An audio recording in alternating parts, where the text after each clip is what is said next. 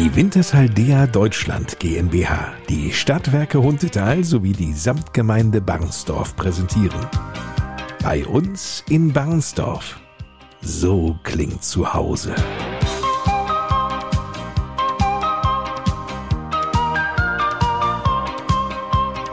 Ich bin Lars Kors. Moin und willkommen. Schön, dass Sie wieder mit von der Partie sind.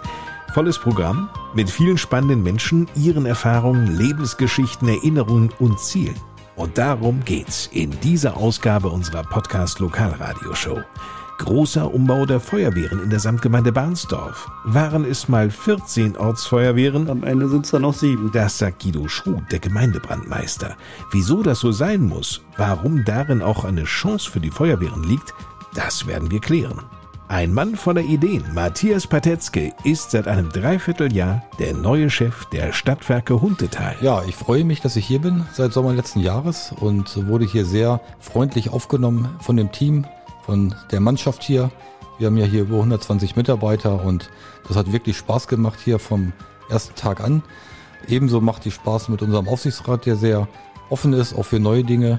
Die freuen sich darüber, dass wir hier in den ein oder anderen Bereichen vielleicht auch neue Wege gehen möchten. Da hören wir sicherlich gleich noch ein bisschen was davon. So sieht's aus. Ein riesiger Kraftakt. Zwischen 1970 und 74 in der ersten Periode meines Landtagslebens wurde die Gemeindereform durchgezogen. Helmut Engels war damals nicht nur Landtagsabgeordneter, sondern Anfang der 70er auch ehrenamtlicher Bürgermeister in Jacobi Drebber.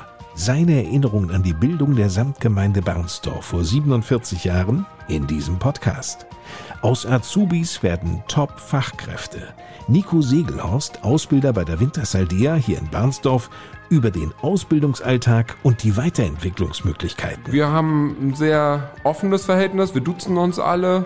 Also das ist eigentlich auch sehr wichtig für mich, dass wir dicht dran sind an den Auszubildenden, dass wir keine großen Barrieren aufbauen, dass man halt offen und kommunikativ miteinander umgehen kann. Der Lieblingsplatz von Christiane Roth im Herzen Barnsdorfs. Wir sitzen hinter einer kleinen Mauernische, die vom Rest der Bibliothek abgetrennt ist durch Pampasgras. Stadtwerke setzen auf Ökostrom. Grundsätzlich ist Ökostrom nicht teuer. Man spricht von Mehrkosten für ein Einfamilienhaus von 10 bis 20 Euro im Jahr. Lennart Alscher, der das sagt, ist Leiter der Abteilung Energiedienstleistung bei den Stadtwerken und wird uns erzählen, warum das Unternehmen nur noch Ökostrom anbietet und woher dieser kommt. Und zum Schluss unser Verein. In dieser Ausgabe geht es um den Landfrauenverein Barnsdorf. Imke Abeling, die erste Vorsitzende. Die Interessenvertretung der Frauen auf dem Lande ist uns sehr wichtig. Das zeichnet uns auch aus. Wir setzen uns für alles Mögliche ein, sei es Bildung, Kultur, Gesundheit. Es werden Vorträge gegeben, Fahrten veranstaltet. Und wir sind sehr gut vernetzt. Und die Landfrauen machen sich stark für die Alltagskompetenz, vor allem die junger Menschen. Wir erzählen, was darunter zu verstehen ist und wie das funktioniert.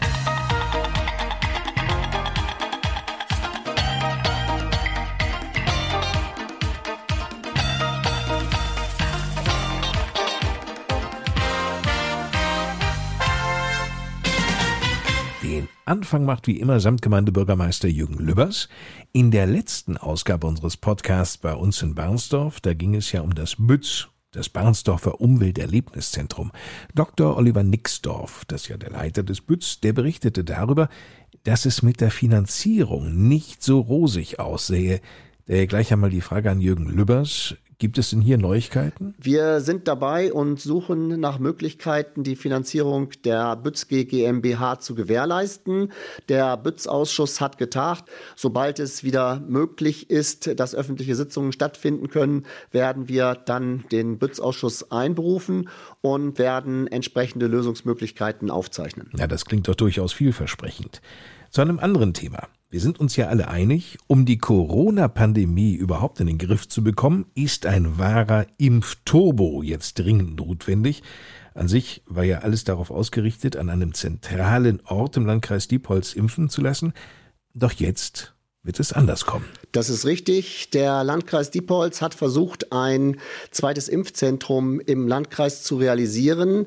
Das hat aber nicht geklappt und jetzt sind die 15 Kommunen des Landkreises gebeten worden, dezentrale Impfstellen einzurichten. Das heißt, jede der 15 kreisangehörigen Städte, Gemeinden und Samtgemeinden wird ein eigenes Impfzentrum einrichten. Das ist in Barnsdorf mittlerweile auch geschehen. Wir haben kurzfristig festgelegt, dass dass wir das in den Räumlichkeiten der Wintershall DEA machen. Das heißt, im ehemaligen Verwaltungsgebäude am Ortseingang von Barnsdorf aus Richtung Diepholz kommend. Und wir sind froh, dass die Wintershall DEA uns für diesen Zweck die Räumlichkeiten zur Verfügung stellt. Damit ein solches lokales Impfzentrum überhaupt funktionieren kann, sind viele Helferinnen und Helfer notwendig. Das ist richtig.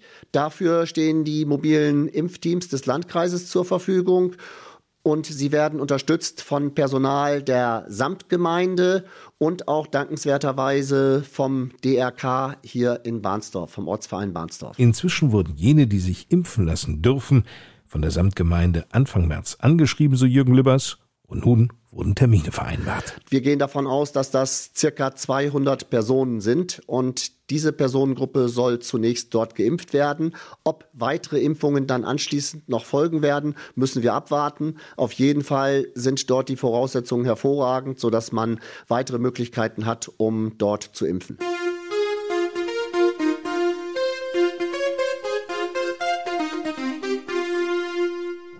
Stammhörer unseres Podcasts wissen ja, dass die Freiwilligen Feuerwehren hier in der Samtgemeinde Barnsdorf in jeder Ausgabe eine Rolle spielen. In dieser Ausgabe, da dreht es sich um die heikle und gleichzeitig auch existenzielle Frage, wie zukunftsfähig unsere Feuerwehren überhaupt sind. Erstmals in der Geschichte der Samtgemeinde wurde nämlich von einem externen Gutachter ein Feuerwehrbedarfsplan erarbeitet, der alle Wehren auf den Prüfstand stellte. Dort spielen natürlich jetzt hier Anzahl an Gebäuden, an Gewerbebetrieben, an Begegnungsstätten, das spielt alles eine Rolle.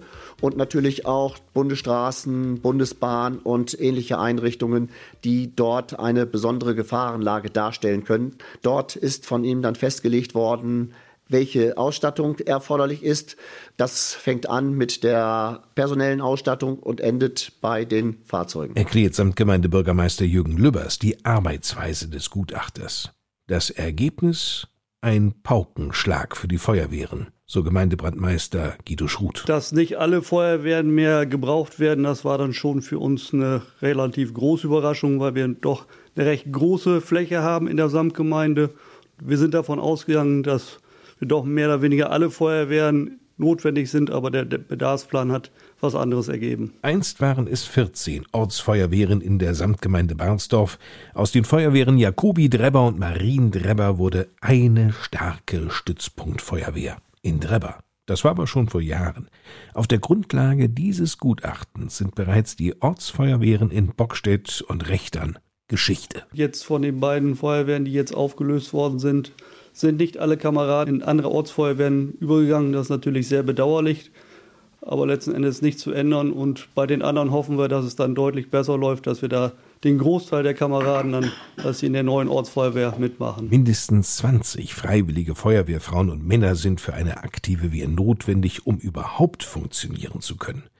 Diese Zahl erreichten aber weder Rechter noch Bockstedt. Rechtern bat daher bereits von sich aus um die Auflösung der Wehr. Die Aktiven aus Rechtern fahren jetzt in Barnsdorf mit. Die Ortsfeuerwehr Bockstedt wiederum, die sollte eigentlich Drentwede angegliedert werden. Das war aber mit der Mehrheit der Bockstädter Kameraden nicht zu machen. Sie entschieden sich für die Auflösung. Gemeindebrandmeister Guido Schruth hat es ja gerade schon angedeutet, da kommen noch weitere Schließungen bzw. Zusammenlegungen auf einzelne Ortsfeuerwehren in den nächsten fünf Jahren zu. Dann wird die Ortsfeuerwehr Dreke aufgelöst. Die Kameraden gehen mit zur Ortsfeuerwehr Kornau. Dann werden wir die Ortsfeuerwehr Wohlstöck noch auflesen müssen. Die fusionieren dann mit Eilestedt. Und in der Ortsfeuerwehr Donsdorf und in der Ortsfeuerwehr Düste gibt es einen Zusammenschluss Dort wird dann ein neues Haus errichtet werden und dann aus den beiden Ortsfeuerwehren eine neue Ortsfeuerwehr gegründet werden. Das heißt also unterm Strich. Am Ende sind es dann noch sieben. Nur die Hälfte der Feuerwehren in der Samtgemeinde Barnsdorf bleibt. Ja, das ist sehr schwierig. Vor allen Dingen, da sind ja in den einzelnen Ortsfeuerwehren sind viele engagierte Kameraden, die das über Jahre oder Jahrzehnte lang sehr gut gemacht haben den Brandschutz sichergestellt haben. Und wenn man denen dann sagen muss, ihr seid über, ist das natürlich sehr unglücklich. Klar ist das bitter. Man darf aber nicht verkennen, dass die freiwilligen Feuerwehren allesamt dringend ehrenamtliche Unterstützer brauchen, die bereit sind, bei Wind und Wetter, Tag und Nacht, wenn es die berufliche oder private Situation zulässt, zum Einsatz auszurücken, die sich auch regelmäßig fortbilden lassen. Die für die Samtgemeinde zu erfüllenden Voraussetzungen, die in den Feuerwehrgerätehäusern zu schaffen sind, die sind groß, die Kosten für die Fahrzeuge hoch. Am wichtigsten jedoch ist, dass der Brandschutz in der großen Flächensamtgemeinde Barnsdorf auch mit sieben Feuerwehren gewährleistet ist. Gemeindebrandmeister Guido Schruth. Doch, das hat der Gutachter natürlich dann auch berücksichtigt und hat dann im Bedarfsplan sogenannte Radien um die Feuerwehrhäuser, um die Abdeckung wirklich festzulegen. Und jetzt dann mit den zukünftig sieben Standorten haben wir aber auch noch eine ausreichende Abdeckung in der kompletten Samtgemeinde. Sicher ist, die Ortsfeuerwehren werden sich verändern. Eidelstedt, bislang eine Wehr mit Grundausstattung, wird zur Stützpunktwehr aufgewertet. Und nachdem die bisherige Feuerwehr Dreke der Ortsfeuerwehr Kornau angegliedert wird, muss das Gerätehaus, das im Grunde genommen jetzt schon aus allen Nähten in Kornau Platz, dringend erweitert werden. Die Samtgemeinde Barnsdorf berücksichtigte für diesen Bau 750.000 Euro im Haushalt. Und wie sieht's mit den Fahrzeugneuanschaffungen aus? Darunter ja auch mehrere Großlöschfahrzeuge, Guido Schruth. Es werden einige Fahrzeuge angeschafft. Das erste wird für die Ortsfeuerwehr Barnsdorf sein. Barnsdorf kriegt einen HLF 20, dann kriegt die Ortsfeuerwehr Drentwede genau das gleiche, soll nach Möglichkeit auch ein baugleiches Fahrzeug sein. Dann haben wir ein TLF 3000 für die Ortsfeuerwehr Eidelstedt, was jetzt schon feststeht. Und so geht es dann letzten Endes weiter. Sind natürlich dann auch viele Ersatzbeschaffungen, wo dann kleinere Fahrzeuge aufgrund der Situationen dann durch größere ersetzt werden. Insgesamt äh, ist natürlich gerade die Ausrüstung mit Fahrzeugen immer wieder ein Thema, wo die einzelne Ortswehr dann häufig auch ein vielleicht etwas größeres Fahrzeug haben möchte. Da gibt es jetzt ganz klare Festlegungen im Feuerwehrbedarfsplan, auch für einen längeren Zeitraum. Das heißt, wir haben für die nächsten Jahre jetzt schon festgelegt, wann welches Fahrzeug angeschafft werden soll. Ergänzt Samtgemeindebürgermeister Jürgen Lübbers. Dieser Feuerwehrbedarfsplan stellt die freiwilligen Feuerwehren in der Samtgemeinde Barnsdorf völlig neu auf. Das hätte nie funktioniert, wenn nicht alle an einem Strang gezogen hätten. Gemeindebrandmeister Guido Schruth, er war so mutig, nach vorne zu gehen. Ja, wir haben das vorher mit dem Gemeindekommando abgesprochen. Ich habe vorher das Gemeindekommando gefragt, dass ich sowas überlege, der Politik das vorzuschlagen und das komplette Gemeindekommando, wo dann alle Ortsvermeister und natürlich auch der stellvertretende Gemeindemannmeister drin ist. Und von da kam auch kein Widerstand. Die haben auch alle gesagt, das macht Sinn, das sollten wir machen. Und dann haben wir es im Prinzip erst der Politik vorgeschlagen, um die Feuerwehren auch zukunftsfähig aufzustellen.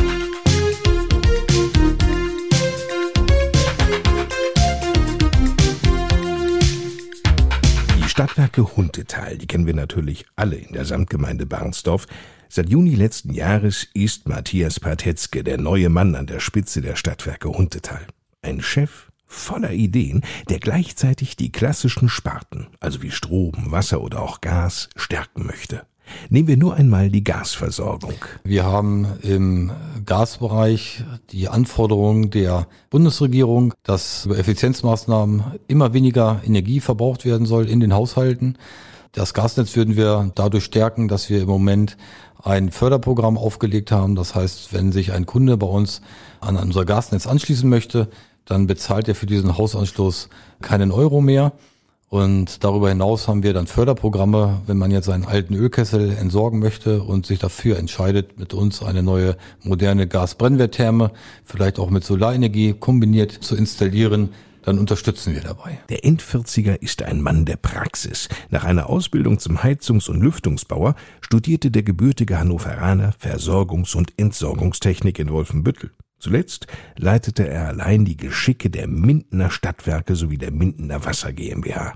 Matthias Patetzke schaut am liebsten nach vorne und hat dabei zukunftsweisende Themen ganz fest im Blick. Zukunftsweisend ist für mich auch das Gasnetz insbesondere. Wir haben im Moment ja die Diskussion, dass überschüssiger Strom in Wasserstoff überführt werden soll und dieser Wasserstoff muss auch irgendwo zu den Verbrauchern kommen und da bietet sich unser Erdgasnetz natürlich an um die Elektromobilität auch zu fördern und dass auch jeder sein Elektrofahrzeug auch betanken kann, müssen wir natürlich auch extrem unsere Stromnetze ausbauen. Man spricht dann dort von einer dezentralen Energieversorgung. Das heißt, es gibt bei uns im Netz mittlerweile über 1000 Einspeiseanlagen wie Photovoltaik, wie Windanlagen, wie Biogasanlagen und dieser Strom muss natürlich dann vor Ort auch äh, verbraucht werden und da werden wir in den nächsten Jahren in unseren technischen Anlagen sicherlich ein Investitionsvolumen von mehr als 50 Millionen Euro bewegen hier in der Region. Matthias Patetzke sprach ja gerade das Thema erneuerbare Energien an. Seit diesem Jahr erhalten übrigens Kunden der Stadtwerke Huntetal ausschließlich Ökostrom. Und das ganz ohne Aufpreis. Wie das funktioniert, darüber später mehr in dieser Ausgabe von Bei uns in Barnsdorf. Über 120 Mitarbeiter beschäftigen die Stadtwerke Huntetal Selbstverständlich bilden die Stadtwerke auch aus. Und das in ganz unterschiedlichen Bereichen, wie zum Beispiel in der IT. Das ist nicht die ganz klassische Büro-Office-Welt, die dort von uns vom Anspruch her ausgebildet wird, sondern wir haben bei uns auch eine eigene Leitwarte, wo wir über viereinhalbtausend Kilometer Strom, Gas und Wassernetze mit überwachen. Das gehört alles bei uns im Hause zur IT. Wir haben natürlich auch kaufmännische Ausbildungsberufe, wie zum Beispiel bei uns im Vertrieb oder in der klassischen Abrechnung. Darüber hinaus bilden wir aber auch Elektroinstallateure und Anlagenmechaniker aus. Videos und eine Übersicht über die unterschiedlichen Ausbildungsberufe sowie die aktuellen Ausbildungsangebote, die sind auf der Homepage zu finden unter stadtwerke-huntetal.de und dann einfach auf Über uns klicken und mit dem Cursor auf die Kachel Karriere und Ausbildung gehen. Eines ist sicher, so Geschäftsführer Matthias Patetzke, eine Ausbildung bei den Stadtwerken Huntetal lohnt sich auf jeden Fall. Denn wir sind einer der Top-Ausbilder hier in der Region vor dem Hintergrund, dass wir auch in jeder Detailfrage unsere Auszubildenden unterstützen und fördern. In der Regel verkürzen unsere Auszubildenden aufgrund ihrer dann auch möglichen guten Leistungen ihre Ausbildung, meistens um ein halbes Jahr. Und viele bilden sich dann weiter, dass sie vielleicht im technischen Bereich einen Meister machen oder eine Technikerausbildung oder auch ein duales Studium. Auch in diesen Bereichen unterstützen wir gerne.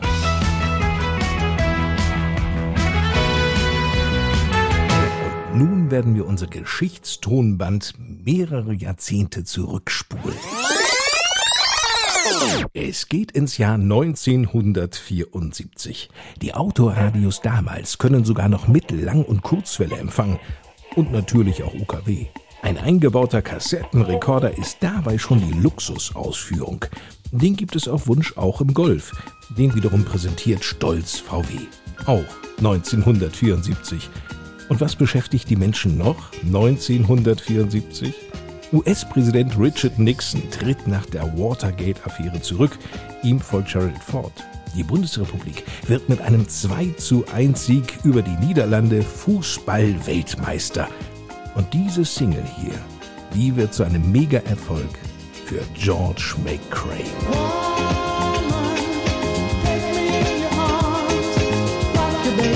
Dahin verdient er sein Geld eher als Fensterputzer und Schrauber.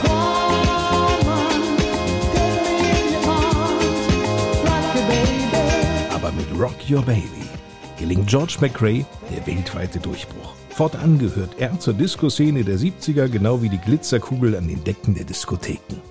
1974 startet das ZDF mit der Folge Waldweg, eine Serie, die Krimi-Geschichte schreiben wird. Derek.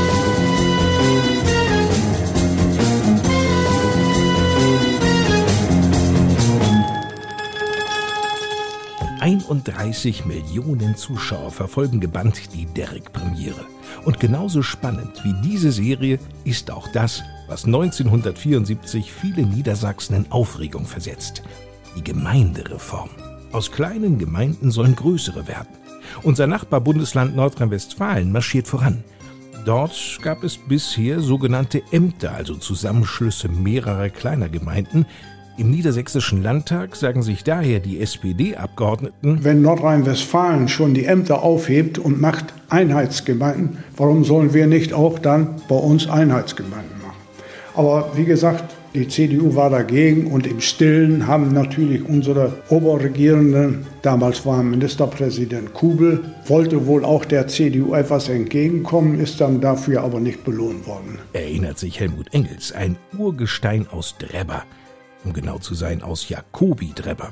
Zu dem Zeitpunkt 1974 ist Helmut Engels Landtagsabgeordneter und parallel sowohl ehrenamtlicher Bürgermeister als auch Gemeindedirektor von Jakobi Drebber.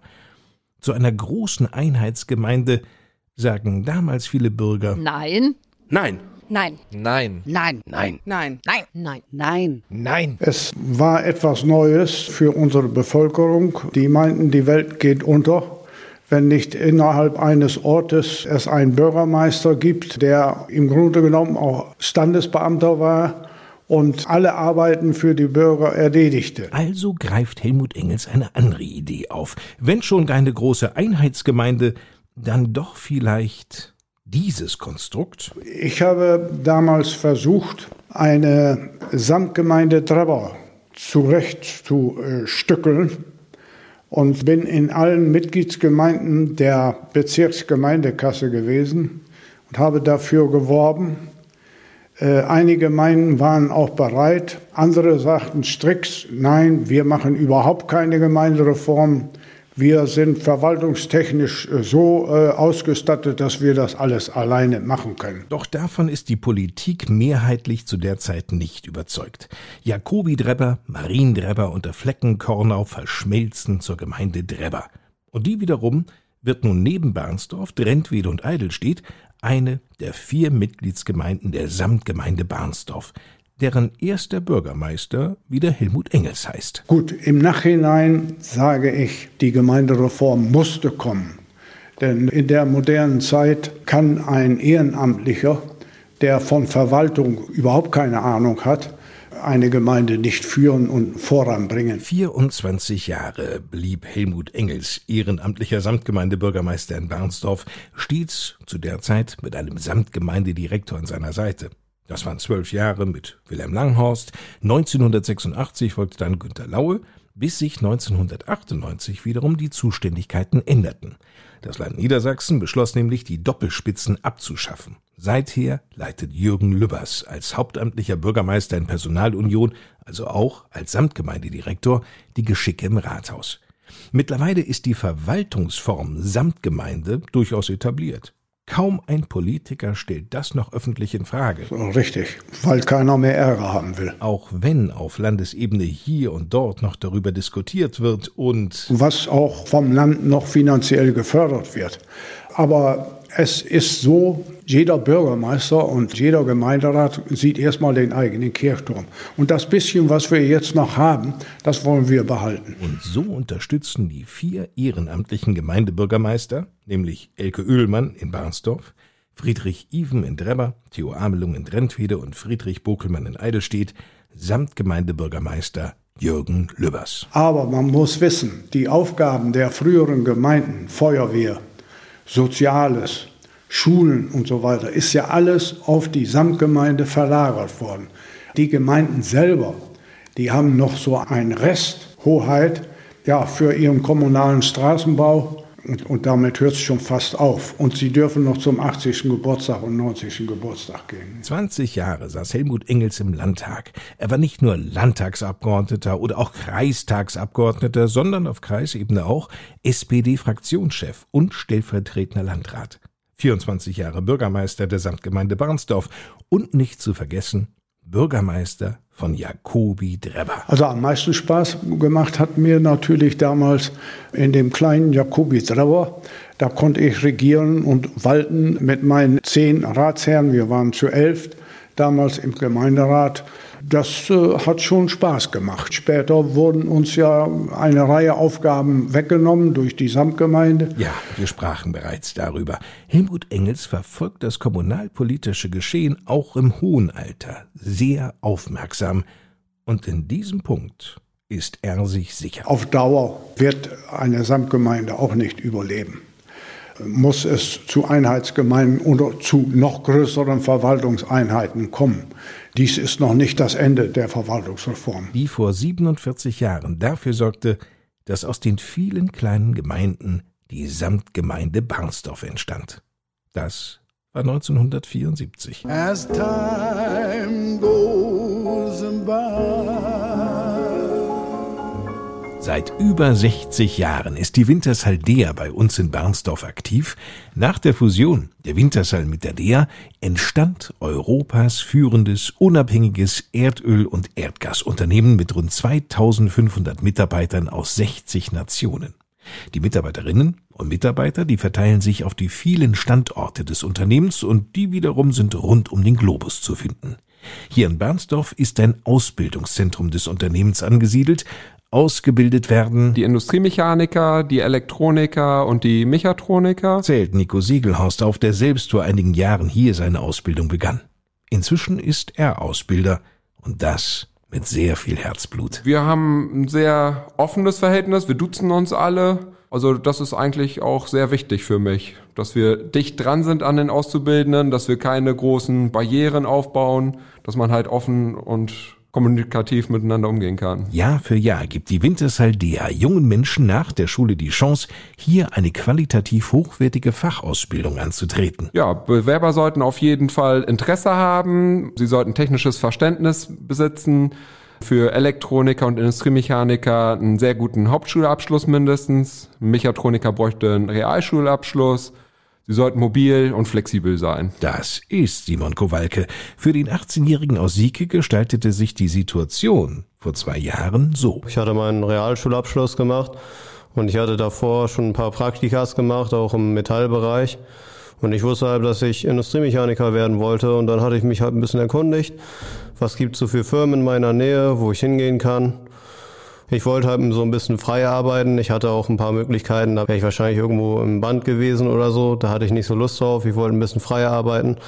Und da kam mir Wintersal der auch wohl entgegen. Selbstständiges Arbeiten lernen, den eigenen Fähigkeiten entsprechend gefördert zu werden. Das ist der Wintershaldea bei der Ausbildung wichtig. In den ersten halben Jahr, wo man hier ist, lernt man mit den Grundstoffen Metall halb umzugehen. Man lernt feilen und bohren und allgemein halb den Unterschied von Metallen zu wissen. Zum Beispiel, was ist jetzt Aluminium, was ist Edelstahl, so halb die grundlegenden Sachen. Und man lernt halt dann später dann noch richtig mit dem Metall zu arbeiten. Zum Beispiel drehen, fräsen und dann auch Baugruppen zusammenzustellen und sowas und schweißen. Schweißen macht mir persönlich sehr viel Spaß. Das finde ich gut. Gut ist auch, dass die Auszubildenden über den Grundstücksrand der Wintersaldea hinausschauen können.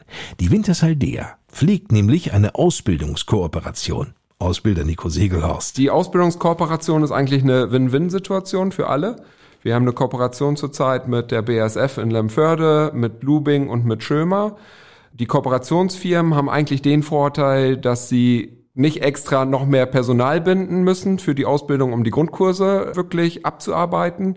Sie können vielleicht auch finanzielle Mittel sparen, weil sie nicht alles an Ausrüstung beschaffen müssen, was man halt für eine Ausbildung braucht, für eine sehr gute Ausbildung.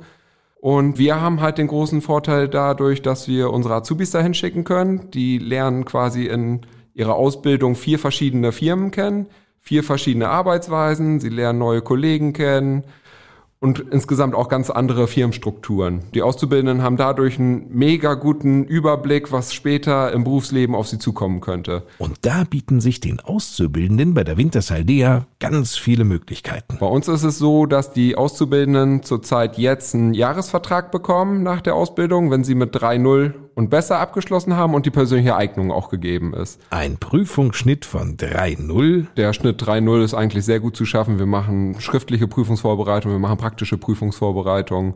Wir Ausbilder sind auch in den Prüfungsausschüssen. Das heißt, wir wissen, worauf es ankommt in den Prüfungen und von daher können wir den Auszubildenden auch schon sehr gute Hilfestellungen geben, woran sie arbeiten müssen, damit sie in der Prüfung dann auch ganz gut durchkommen. Und die sich anschließenden ergebenden Perspektiven die sind schon verlockend, erzählt Simon Kowalke. Weil es gibt ja viele Möglichkeiten. Man kann ja auf eine Bohrinsel gehen, zum Beispiel Mittelplate. Aus dem letzten Jahrgang sind da zum Beispiel zwei hingegangen. Oder man kann ja auch an andere deutsche Standorte gehen. Kommt halt darauf an, ähm, ob die Noten stimmen und ob man übernommen wird. Aber da gibt es schon viele Möglichkeiten. Man kann ja auch ins Ausland gehen. Es gibt da viel. Gerade das Ausland reizte ihn. Mich persönlich würden Bohrinseln nicht so interessieren, weil auf dem Meer zu sein, das ist nicht so meine Welt, aber meinetwegen irgendwo in Russland in der Tundra oder so, das würde mich schon reizen. Viel rumgekommen ist doch Torben Sander. Ich komme ursprünglich aus der Region Celle bei Hannover, habe dort 2007 mein Abitur gemacht und habe mich dann beraten lassen.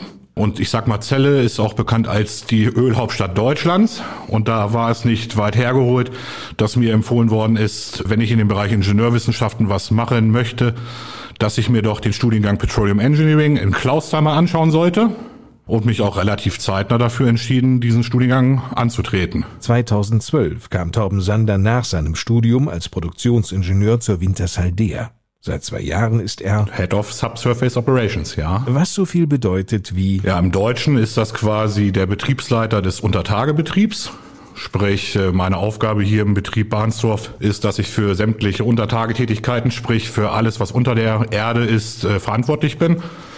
Zum Beispiel für die Auslegung der Pumpen, die das Erdöl zutage fördern, für die Reparatur dieser Pumpen oder auch in der Vergangenheit als Neubohrungen abgetäuft worden sind für die Dimensionierung und die Auslegung. Sie merken, das Arbeitsspektrum von Torben Sander ist groß. Er weiß sehr genau über die Erdölvorkommen in der Samtgemeinde Barnsdorf Bescheid. Dem Erdölfeld Aaldorf, welches 1952 durch die erste Bohrung entdeckt worden ist. Zudem wurden die Felder Düste und Bockstedt 1954 entdeckt und Seit fast 70 Jahren fördern wir nun hier in dem Bereich Erdöl aus Teufen oder Tiefen von 700 bis 1200 Meter. Spannend ist es, Bohrstätten zu finden.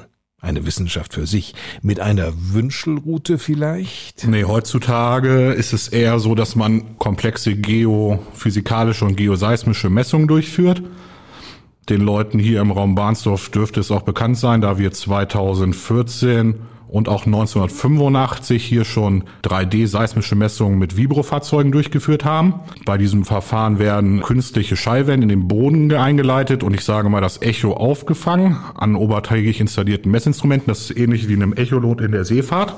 Und anhand dieser Reflexionswellen kann man dann Auswertungen fahren und Gesteinseigenschaften, Dichten, ähm, Strukturen interpretieren und dann natürlich auch versuchen, diese Informationen abzuleiten auf potenzielle Lagerstätten beziehungsweise optimale Lokation für Bohrungen. In den Jahren hatte Torben Sander bereits das große Glück, selbst fündig zu werden. Das war natürlich ein super Gefühl die ganze Arbeit und Planung, die man in dieses Projekt reingesteckt hat, quasi dann auch entlohnt wurde und dass man wirtschaftlich förderbares Öl gefunden hat. Ob mit Studium wie bei Torben Sander oder aber mit Haupt- bzw. Realschulabschluss. Die Wintershaldea bietet spannende und zukunftsweisende Ausbildungsmöglichkeiten. Viele Infos, die gibt's im Netz unter wintershaldea.de und dann einfach auf Karriere klicken. Übrigens, um mal reinzuriechen, also so einen ersten Eindruck vom Unternehmen zu gewinnen, sollten interessierte Schülerinnen und Schüler bereits aktiv werden, so Ausbilder Nico Segelhorst. Doch Schülerpraktikum, das findet öfter mal statt und das supporten wir immer. Und wer nach dem Praktikum den Entschluss fasst, sich bei der Wintersaldea in Barnsdorf um einen Ausbildungsplatz zu bewerben, muss kein Überflieger sein, beruhigt Nico Segelhorst. Allerdings die Zensuren in diesen Fächern die sollten schon überzeugen. Die technischen Fächer, also Physik, äh, Mathematik, Chemie, das sind eigentlich die Hauptfächer, worauf es wirklich ankommt. Wer weiß, vielleicht wird jetzt irgendjemand unter den Podcast-Hörern absehbar eine Kollegin oder ein Kollege von Simon Kowalke, genießt die Ausbildungszeit bei Nico Segelhorst und trifft dann möglicherweise auch auf Torben Sander, den Head of Subsurface Operations, ja. Genau. Der auch noch sagt, ich würde den Beruf nochmal wählen. Also ich bin sehr zufrieden mit meiner Berufswahl. Ich bin sehr zufrieden mit meinem Beruf hier in Barnsdorf. Ich war schon immer sehr interessiert in dem Bereich Energie oder Energiesicherheit. Ja, ich sag mal, die Kollegen hier in der Gegend sind auch mit einer der besten, die ich kennenlernen durfte. Bei uns in Barnsdorf. Mein Lieblingsplatz.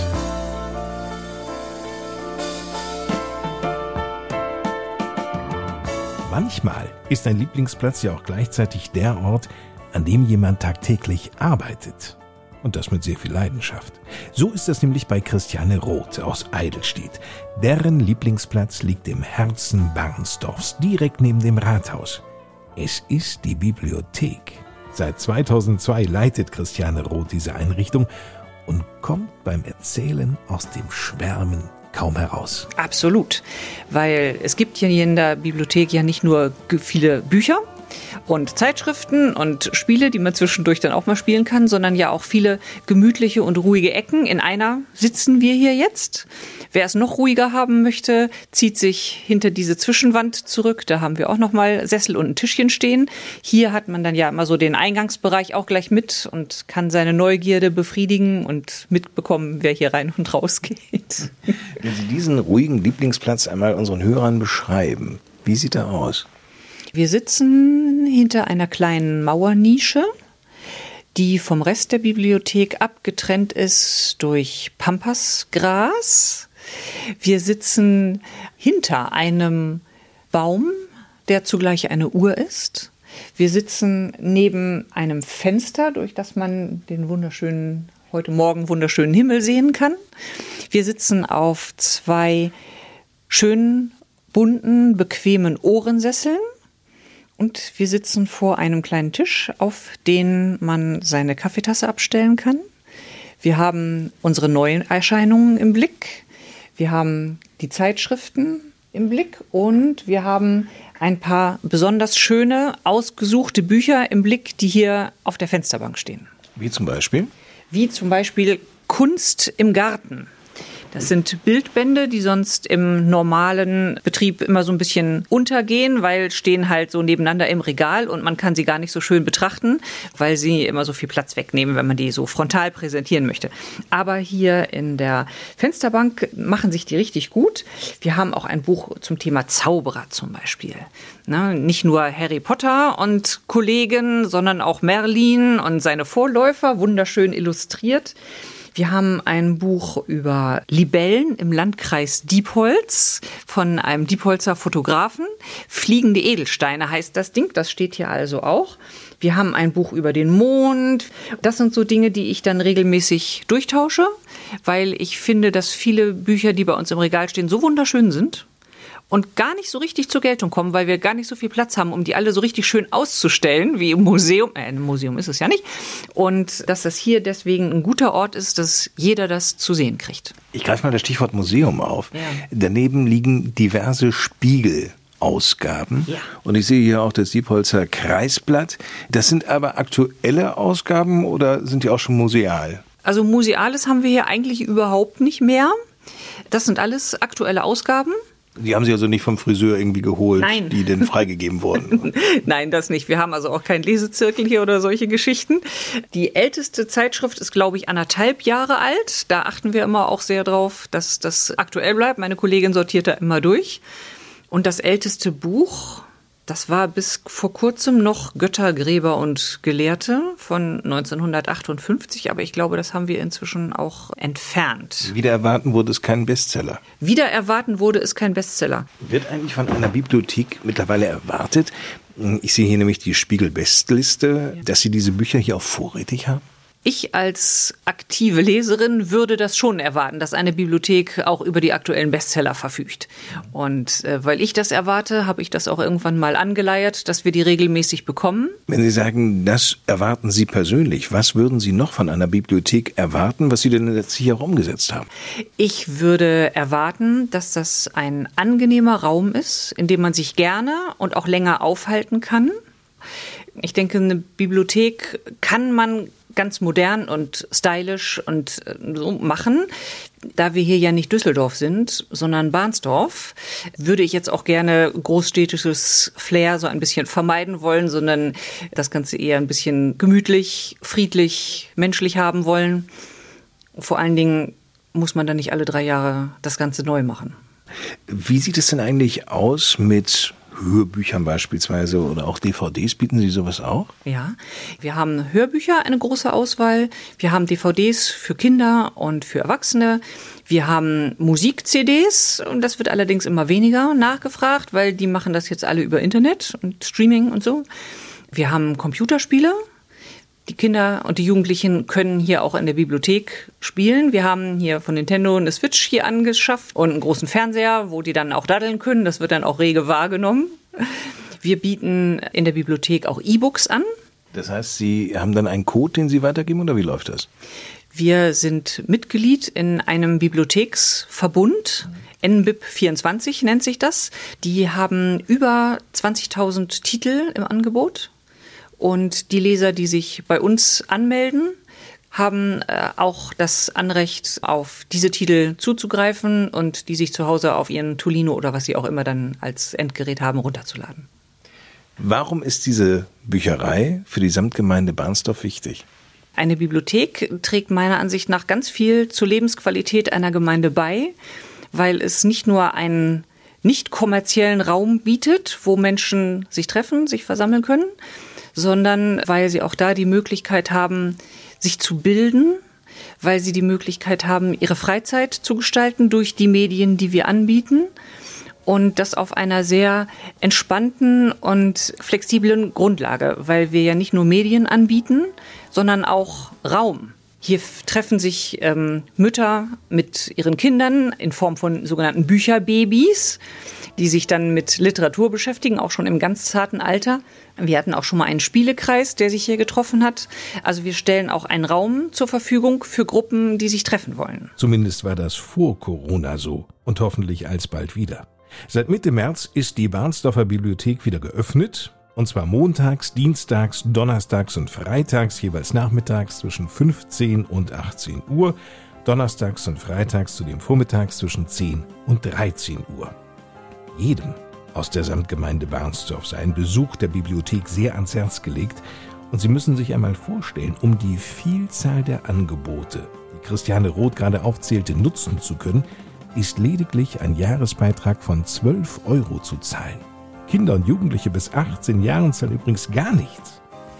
Vielleicht wird ja auch bald die Bibliothek Barnsdorf einer ihrer Lieblingsplätze. Und das noch, die beiden Ohrensessel sind zum Schmökern und Relaxen sehr zu empfehlen. Seit zehn Jahren ungefähr sind wir beim Thema Elektromobilität unterwegs. Wir haben Ladesäulen errichtet und darüber kann man auch schon Ökostrom beziehen, seit längerer Zeit. Wir machen uns halt Gedanken, wie wir möglichst noch nachhaltiger werden können und haben zum Beispiel auch Photovoltaikanlagen gebaut und sind noch dabei auf eigenen Dächern, um uns möglichst halt selbst auch mit Strom zu versorgen. Ein weiterer Punkt war dann zu sagen, unsere Kunden sollen auch davon profitieren, auch von dem Thema Ökostrom. Und da haben wir gesagt, wir stellen halt generell den Strom auf Ökostrom um. Gesagt, getan. Lennart Alscher leitet bei den Stadtwerken Huntetal den Bereich Energiedienstleistungen und Privatkundenservice.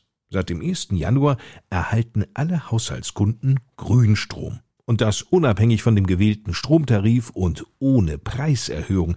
Frei nach dem Motto mehr Natur, gleicher Preis. Wir möchten, dass alle davon profitieren und passt am Ende auch zu dem, was wir vorhaben, nämlich halt grüner zu werden und nachhaltiger. Nun, diese Entschlüsse lagen auf der Hand, erzählt Lennart Alscher, denn jeder von uns sollte sich aufgefordert fühlen, Zeichen für den Klimaschutz zu setzen. Also wir beziehen aktuell den Ökostrom aus Wasserkraftwerken Wasserkraftwerke sind ja nun in Deutschland wenig vorhanden. Deshalb greift man aktuell oft auf Skandinavien zurück auf die Länder dort, die die Möglichkeit haben, dort den Strom zu produzieren. Durch die Umstellung der Stadtwerke auf Strom aus 100 Prozent Wasserkraft werden etwa 22.857 Tonnen CO2 eingespart. Nur mal zum Vergleich. Bei einem Flug von Hamburg nach Palma de Mallorca und zurück werden etwa 1,2 Tonnen CO2 erzeugt. Eindrucksvoll, oder?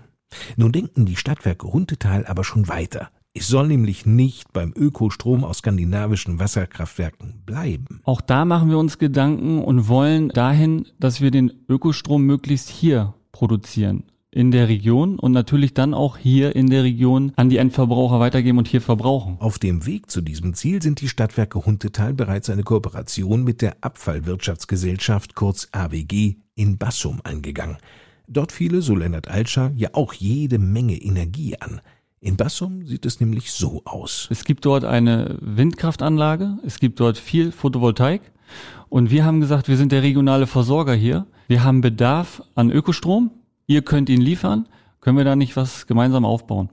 Ist jetzt so, dass die uns den Ökostrom zur Verfügung stellen und wir als Stadtwerke dürfen diesen Strom vermarkten und dann schlussendlich an unsere gemeinsamen Kunden dann verkaufen. Und wenn wir uns dann noch verdeutlichen. Windräder sind genug da. Wir haben Photovoltaik dazu und gepaart kann dann mehr oder weniger fast unabhängig von der Wetterlage rund um die Uhr Strom zur Verfügung stehen. Und das ist das Interessante dabei. Ein klares Bekenntnis zum Klimaschutz und eine zukunftsweisende Energieausrichtung der Stadtwerke Huntetal. Sollten Sie noch nicht Kunde der Stadtwerke sein, aber gern in den Genuss des Ökostroms gelangen, wechseln Sie doch einfach. Das ist nämlich maximal unkompliziert. Im Endeffekt leistet der Kunde eine Unterschrift und wir kümmern uns um den Wechselprozess.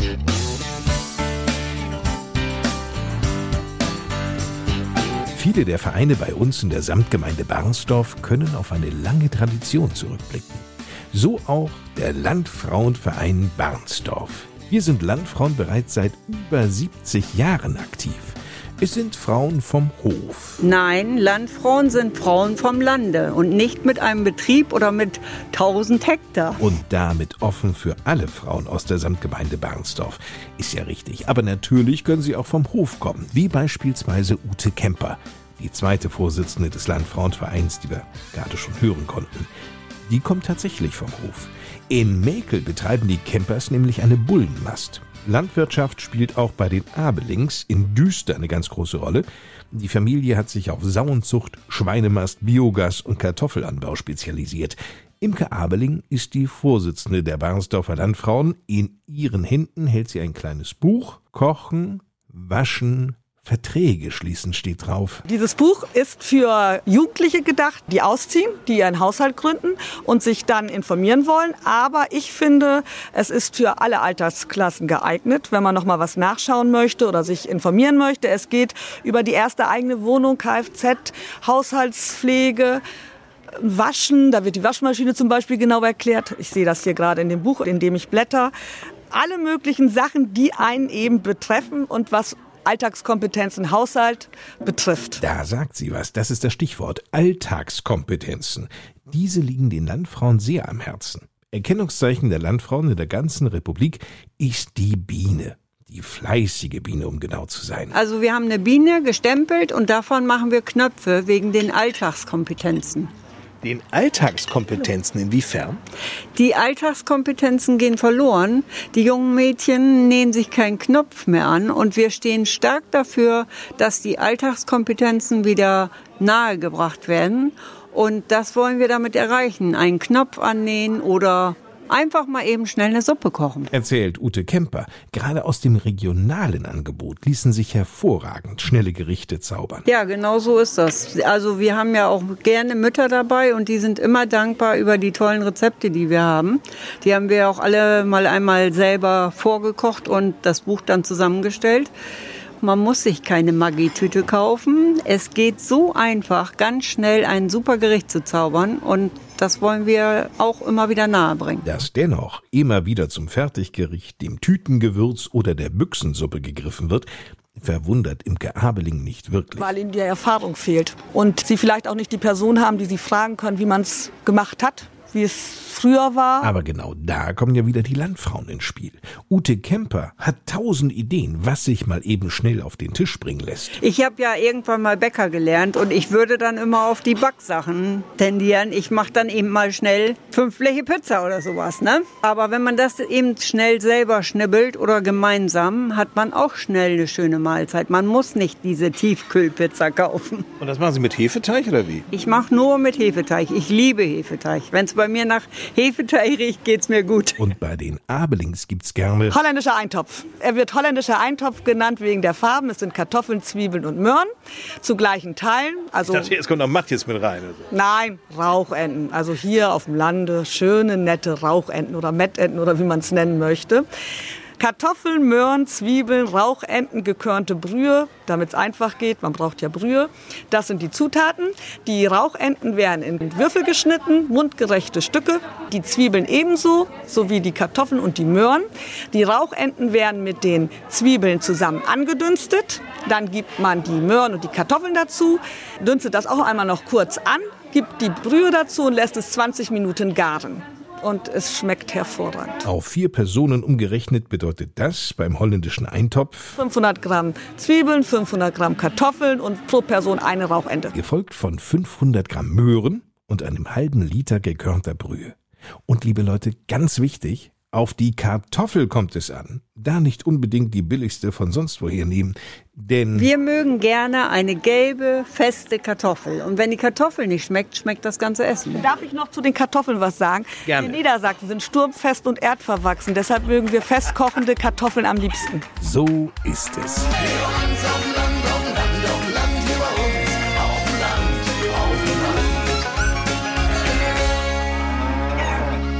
Sind wir fast am Ende unserer vierten Ausgabe unserer Podcast-Lokalradioshow bei uns in Barnsdorf angelangt. Zeit für Ausblicke. Was die Samtgemeinde Barnsdorf in diesem Jahr an Projekten beschäftigt, das weiß natürlich kaum einer besser als er. Samtgemeindebürgermeister Jürgen Lübbers. Wir suchen weitere Möglichkeiten, um Wohngebiete auszuweisen. Wir sind dabei, Gewerbeflächen zu entwickeln. Und wir sind dabei, die Schulsituation zu überdenken, gegebenenfalls neu zu regeln im Bereich der Grundschulen. Da geht es um die eventuelle Einführung von Schulbezirken und die Aufrechterhaltung der vier Grundschulstandorte. Das ist ein Thema, was momentan sehr heiß bei uns diskutiert wird. Und das wird sicherlich uns in den nächsten Wochen noch intensiv verfolgen. Nach 23 Jahren endet im Herbst für Jürgen Lübbers die Zeit als Samtgemeindebürgermeister. Dann freut sich der Dreberaner und überzeugte FC Bayern-Fan auf den Ruhestand. Allerdings gibt es da noch ein Vorhaben, das ihm persönlich sehr am Herzen liegt. Mir liegt sehr am Herzen, dass die Ortsumgehung von Bahnsdorf fortgeführt wird. Aber das liegt leider nicht in unserer Hand, sondern dort äh, müssen wir abwarten, bis das Raumordnungsverfahren des Landkreises Diepholz eingeleitet wird. Das ist vorgesehen für Ende 2021, spätestens Anfang 2022. Dort müssen noch vorhandene Gutachten müssen aktualisiert werden. Danach kann dann die Linienführung der Trasse erfolgen und äh, das ist für die weitere Entwicklung der Samtgemeinde, insbesondere natürlich für den Flecken Bahnsdorf, aber auch für die Gemeinde Eidelstedt von großer Bedeutung und das werde ich sicherlich auch weiter verfolgen, wenn ich nicht mehr im Amt bin. Ostern naht, leider auch in diesem Jahr gänzlich anders, als wir uns das Fest wünschen. Die Osterfeuer sind auch von uns schon Anfang Februar abgesagt worden, inzwischen im ganzen Landkreis und das Land wird durch Erlass auch Osterfeuer in diesem Jahr komplett untersagen.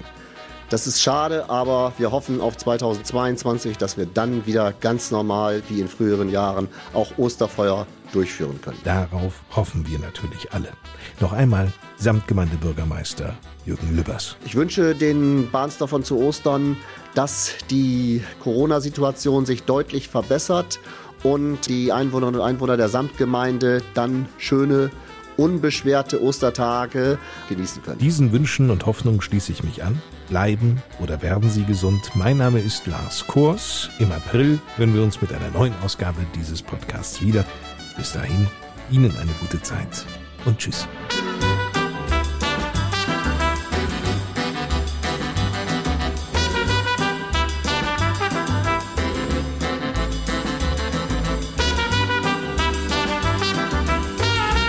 Podcast bei uns in Barnsdorf wurde präsentiert von der Wintershaldea Deutschland GmbH, den Stadtwerken Huntetal sowie der Samtgemeinde Barnsdorf.